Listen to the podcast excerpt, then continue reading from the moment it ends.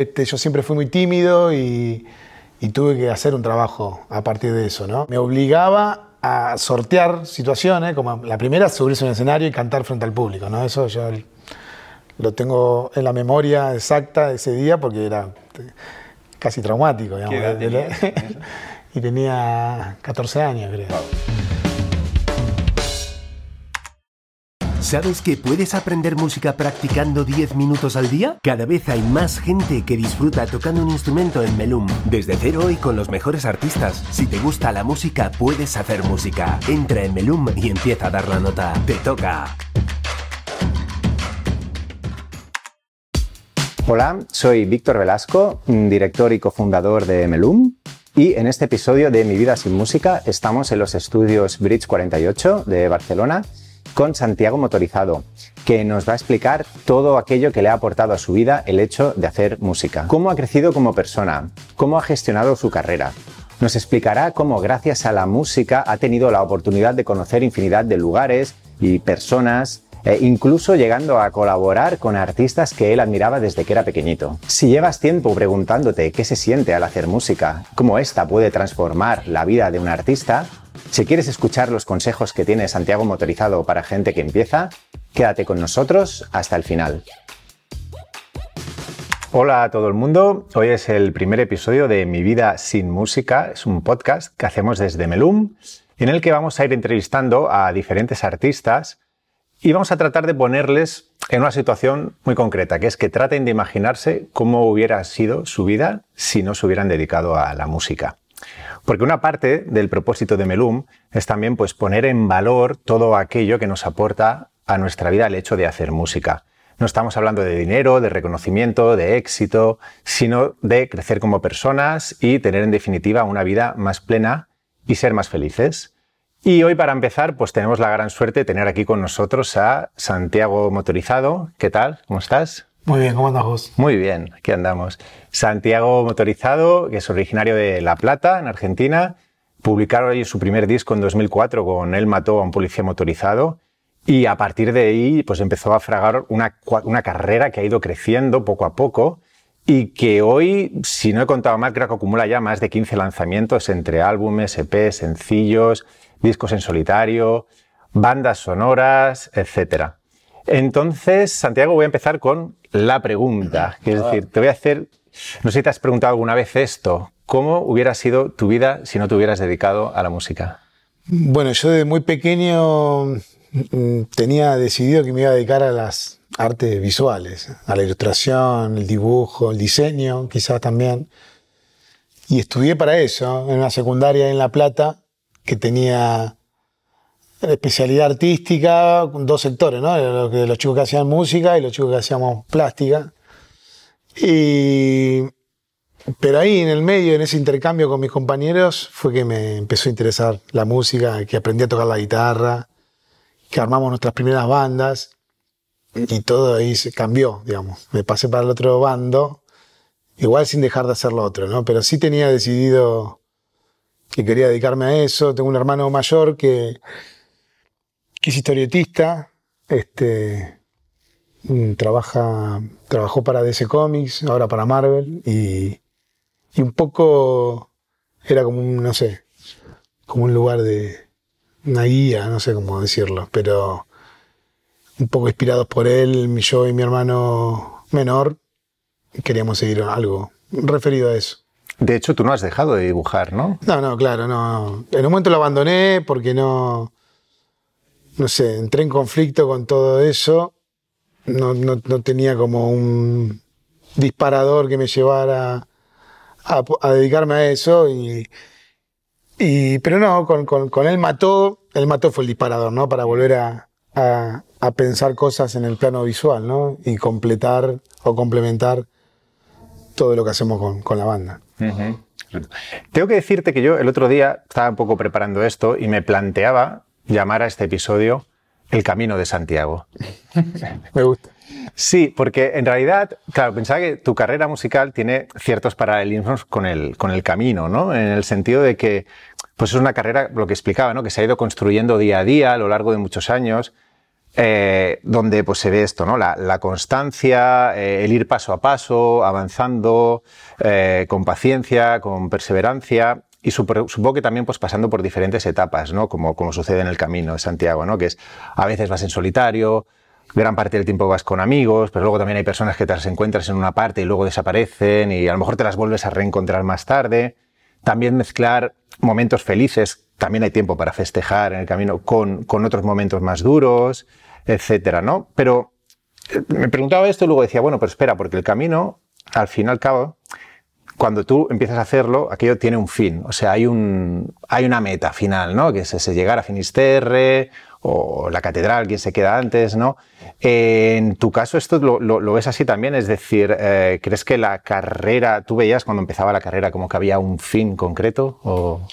No, no, no, para nada, y, no lo creo que, y pienso lo mismo hoy en día. Creo que el objetivo que me planteo es que esto dure lo máximo que se pueda. Ese sería un lugar a llegar, pero que a la vez es eso, ¿no? Es algo abierto que se va a ir construyendo con, los años, o no, en algún momento terminará, no lo sé. Pero me gustaría que dure hasta el final, hasta que mi cuerpo se derrumbe. Te ves como Mick Jagger ahí con 80 en el escenario. No, no, como Mick Jagger bailando y todo eso, pero podría estar sentado, ¿no? No tengo por qué estar haciendo lo que hace Mick Jagger, me encantaría, ¿eh? pero no. No, no, no lo puedo hacer ahora, no lo podría hacer en el futuro. Pero sí, hacer, no sé, tocar en vivo es algo que, que, me, que me encanta.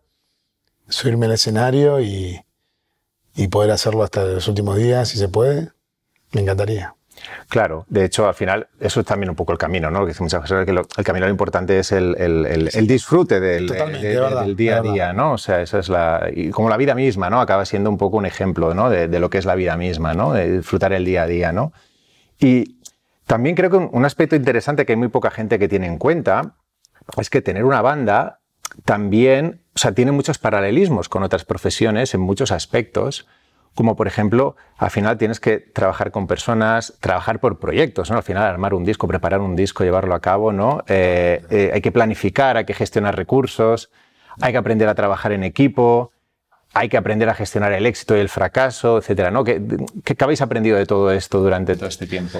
Muchas cosas, muchas cosas. Este, estuvo bueno que, va, no sé si, o sea, es nuestra experiencia, la cual estamos contentos y, nos gusta que sea así. Siempre elegimos el camino de la independencia, la autogestión, y fuimos aprendiendo de, todo eso, ¿no? Desde los comienzos, que era aprender a hacer canciones todos juntos y tratar de ejecutarlas en directo, hasta empezar a gestionar nuestros primeros conciertos, nuestros primeros viajes, eh, cómo editar un disco, no, no teníamos ni idea cómo se hacía eso, este, y, fue a aprender todo, todo eso, ¿no? Lo que era ir a grabar un disco, llevar a una fábrica, mandar a la imprenta las portadas, todo eso. Y, era muy divertido, era trabajo, como decís vos, trabajo en equipo, eh, pero después tener el resultado en tus manos era muy gratificante. Y de haber sido protagonista de cada uno de los pasos de ese proceso, lo hacía más gratificante aún. Eh, y así con todo, ¿no? Con el correr de los años, obviamente, eh, se fue haciendo más complejo para bien, ¿no? Y bueno, fue... Eh, nada, el plan fue sumar gente, obviamente, al proyecto, y ahora somos más. Y, nos divierte que, que, sumemos amigos. A veces no son las personas, son, no son los especialistas en ese rubro, pero también viven ese proceso igual que nosotros de aprendizaje porque creemos que es más divertido cuando es con amigos, con, gente querida. Este, y después lo demás se acomoda, más o menos. ¿Quién es el, project manager ahí un poco en la carrera? ¿O el manager quizá propiamente? O, no, yo creo que soy yo. Sí, ¿eh? El manager de la banda desde siempre. Después, sí, eh, trabajamos con un montón de, de gente que, produce, que, que, hacen el booking, ¿no? que hacen todo lo demás y que son importantísimos, este, pero miedo que el manager, el manager soy yo. Sí, ¿eh? Sí. Qué bien, eh, clarísimo. También, pues mira, hay, un hecho, o sea, la ciencia ha demostrado de muchas maneras, ¿no? De todos los beneficios que tiene, que nos aporta el hecho de hacer música a nivel eh, cognitivo y demás, y de hecho cada día se descubren, ¿no? Mayores. Pero luego también eh, se está descubriendo que tiene muchos beneficios a nivel eh, emocional, de gestión emocional. Nos ayuda a vencer miedos, a mejorar la autoestima, conocernos a nosotros mismos, ¿no? También, al final, al hecho de ser un, un vehículo de expresión, ¿no? Artística ¿Qué, nos puedes contar de todo esto en tu experiencia personal? O sea, ¿cómo de diferente es el Santiago motorizado casi adolescente, ¿no? Que empezaba ahí y, la persona que, eres hoy un poco. ¿Cómo crees que todo este hecho de gestionar esta carrera y de hacer música te ha ayudado a crecer como persona? No, sí, no, estoy de acuerdo con todo eso, de, todo lo que uno atraviesa cuando tiene un proyecto musical o artístico, diría, ¿no? De cualquier rama del arte este, se atraviesan lugares donde de otra manera quizás no, uno no, tendría por qué atravesar. Y en esto de, tener un proyecto donde uno está más comprometido en, la parte más organizativa también, ¿no? Este, ser más operativo en ciertas cosas que después uno lo puede aplicar en otros momentos de la vida. Eh, también en la parte de, la expresión, este, yo siempre fui muy tímido y, y tuve que hacer un trabajo a partir de eso, ¿no? Pero a la vez era un trabajo que no era como una especie de obligación porque tenía que encajar con, con el mundo, sino que la música, que era lo que yo amaba y era por lo que yo estaba haciendo todo esto, este, me obligaba a sortear situaciones, como la primera, subirse a un escenario y cantar frente al público, ¿no? Eso yo lo tengo en la memoria exacta de ese día porque era casi traumático. ¿Qué edad tenías eso? y tenía 14 años, creo. Y, y, fue un momento de los nervios que quería, ¿no? que quería irme, quería inventar una excusa para irme a mi casa. Pero atravesarlo este, fue, fue muy emocionante también, ¿no? Fue como incluso divertido, el vértigo de, de tirarse de cabeza a un lugar que te genera miedos o, o ansiedad o lo que sea. Fue como, fue educativo saber que en esos momentos a veces hay que no pensar y tirarse de cabeza. Y eso, bueno, fue, pero fue un proceso que fue largo, no es que ese día después, al otro día ya estaba libre de mi timidez. Este, fueron años y años y hoy eso lo disfruto porque ya no, no tengo, no siento eso. Tengo la ansiedad normal de tocar antes de, de cualquier concierto, pero después arriba del escenario estoy, me siento muy bien, siento que es el lugar donde tengo que estar. Y después por ahí en una reunión, no, ahí soy tímido ahí, pero bueno.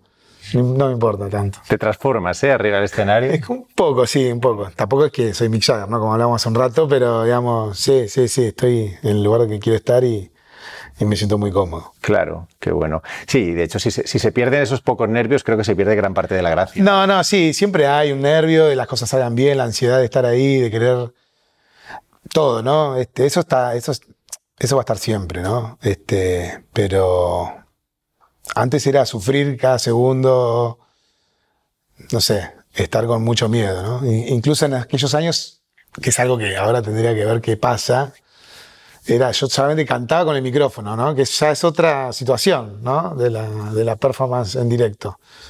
Ahora tengo el bajo, o sea, también eso me ayuda a estar tocando un instrumento. No sé si podría volver a aquellos años donde cantaba y nada más. Es difícil, ¿eh? No, pero lo hago a veces cuando toco en solitario, pero en algunos momentos del show. Pero es todo una cosa de. Nada, de performance, ¿no? De estar. Porque si no estoy cantando, estoy tocando el bajo ahora. Hmm. Pero si no estás cantando, después hay que hacer algo. Hay pocos bajistas cantantes, ¿eh? A lo largo de la historia es que hay, bueno, Lemmy, ¿no? Sería alguien más, grande de todos. Igual, ay, ay, ¿eh? Sí. Este, bueno, Paul McCartney. Sting. Eh, verdad. Sí, Susi 4, Esperanza Spalding, sí, sí, pero no, pero son minorías, es cierto, ¿eh? Sí, verdad, verdad. Quizá por... Bochatón en La Plata, que hoy hablábamos de los Borriones. Sí. Un artista platense, un genio, bajista, cantante. También, ¿eh? Pero sí, sí, bueno, es difícil, lo mismo que las baterías eh, cantantes, ¿no? Este hay una cosa entre llevar el ritmo y cantar que a veces no, son tan compatibles. Este, pero bueno, sí, también tuve que aprender un poco eso. Sí, ¿no? Eh, llevar esta parte. Qué bueno. bueno. Te queda muy bien el bajo así. Bueno, gracias. También otro, otro punto que, que, ha, quedado demostrado con muchas iniciativas, así a nivel más social, que se ha hecho con, con música, ¿no? Es, es al, final, eh, la capacidad que tiene la música de despertar un poco pues, la, empatía, el entendimiento hacia otras personas, hacia otras culturas, otras realidades. ¿no? Esto de que al final es un hecho transversal y nos emociona. Tengo un amigo que siempre dice que, que un do es, es, un do para un pobre y para un rico. Es el mismo do y le puede emocionar de la misma forma. ¿no? Y al fin de cuentas, pues eso, ¿no? O sea, la, música ha acompañado a la historia de la, humanidad siempre, ¿no? Y ha ido pues reflejando como, expresión artística que es, ¿no? Pues los cambios que, que han sucedido en la sociedad. ¿Tienes alguna, mm, algún momento o alguna situación concreta que tú hayas identificado que dices, ostras, mira, esto, si no estuviera yo haciendo música o viajando por música o tal, esto igual yo no lo hubiera descubierto, esta realidad social o esta cultura o, incluso a lo mejor cosas de, tu propio país, de Argentina o de otras épocas que, te haya ayudado la música a entender mejor la realidad? No, sé si la realidad este, con la música, sí de, conocer lugares que nunca hubiera ido, ¿no? Este, entonces sí, conocer la realidad de cada país más directamente, ¿no? Este, seguramente, ¿no? Sin la música, un montón de países que fuimos a tocar no, no hubiéramos ido. Este, pero no, sé si lo identifico tanto de que la música en sí me haya despertado algo de, de conciencia a nivel político-social. Ahora te diría que no, pero no sé, es algo que no tendría que pensar un poco más. No sé. En cualquier caso, sí que seguro que conocer personas, incluso a lo mejor artistas, ¿no? Que, eso seguro, que admirabas y a lo mejor no solamente los has podido llegar a conocer, sino a, colaborar con ellos, ¿no? hay algo de, ir a tocar a otro lado que es que no es ir a hacer turismo, ¿no? Es ir a, hacer tu trabajo y conocer personas que están haciendo su trabajo en diferentes partes del mundo, ¿no? Y ese intercambio para mí es muy valioso, ¿no? Eh, mm. Descubrir cómo es la vida de un músico en otra parte y descubrir obviamente las diferencias. ¿no? Ahí se nota mucho, diferencias que uno ya conoce de antemano, pero sí a nivel cultural este, y a nivel de infraestructura de ciertos circuitos culturales, eso se nota cuando uno va directamente a trabajar, cuando va a una sala, cuando va a un festival, cuando va a un encuentro de, cualquier tipo. Y eso sí, es muy enriquecedor en en todo sentido. Claro, y, regalos que te brindan, ¿no? Seguramente si te hubieran preguntado hace tiempo si te ibas a estar tocando una canción tuya, subir al escenario con Fito Páez al piano, ah, o, Vicentico colaborando en un disco tuyo, ¿no? Igual hace años ni te lo imaginabas, ¿no? no, no, jamás pensé que eso iba a pasar.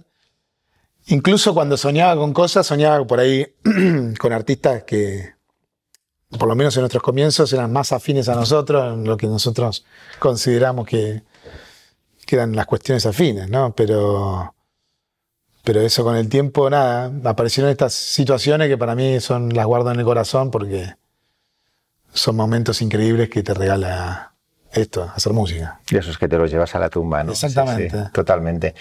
hay, hay, muchas personas que seguramente que estarán pensando, o sea, yo a mí también me gustaría hacer algo de música, tocar algún instrumento, pero es cierto que muchas veces hay, hay una serie de bloqueos, ¿no? A la gente le, le cuesta dar, dar, ese paso, cuando en realidad no es, quizá porque todos, algunos venimos del punk, ¿no? Que es como más, venga, agarra y, tira para adelante, ¿no? Pero, ¿qué le dirías tú a esa persona que está escuchando a lo mejor ahora mismo y que no se decida a empezar o, que, o que lo está intentando y nota que le cuesta y dice, no, pues lo abandono, o algún truco o algún consejo o algún mensaje de ánimo? No, no sé. Diría que. que nada. Que hay que intentarlo. Que un mínimo, mínimo esfuerzo hay que hacer siempre para cualquier cosa, ¿no? Este, pero.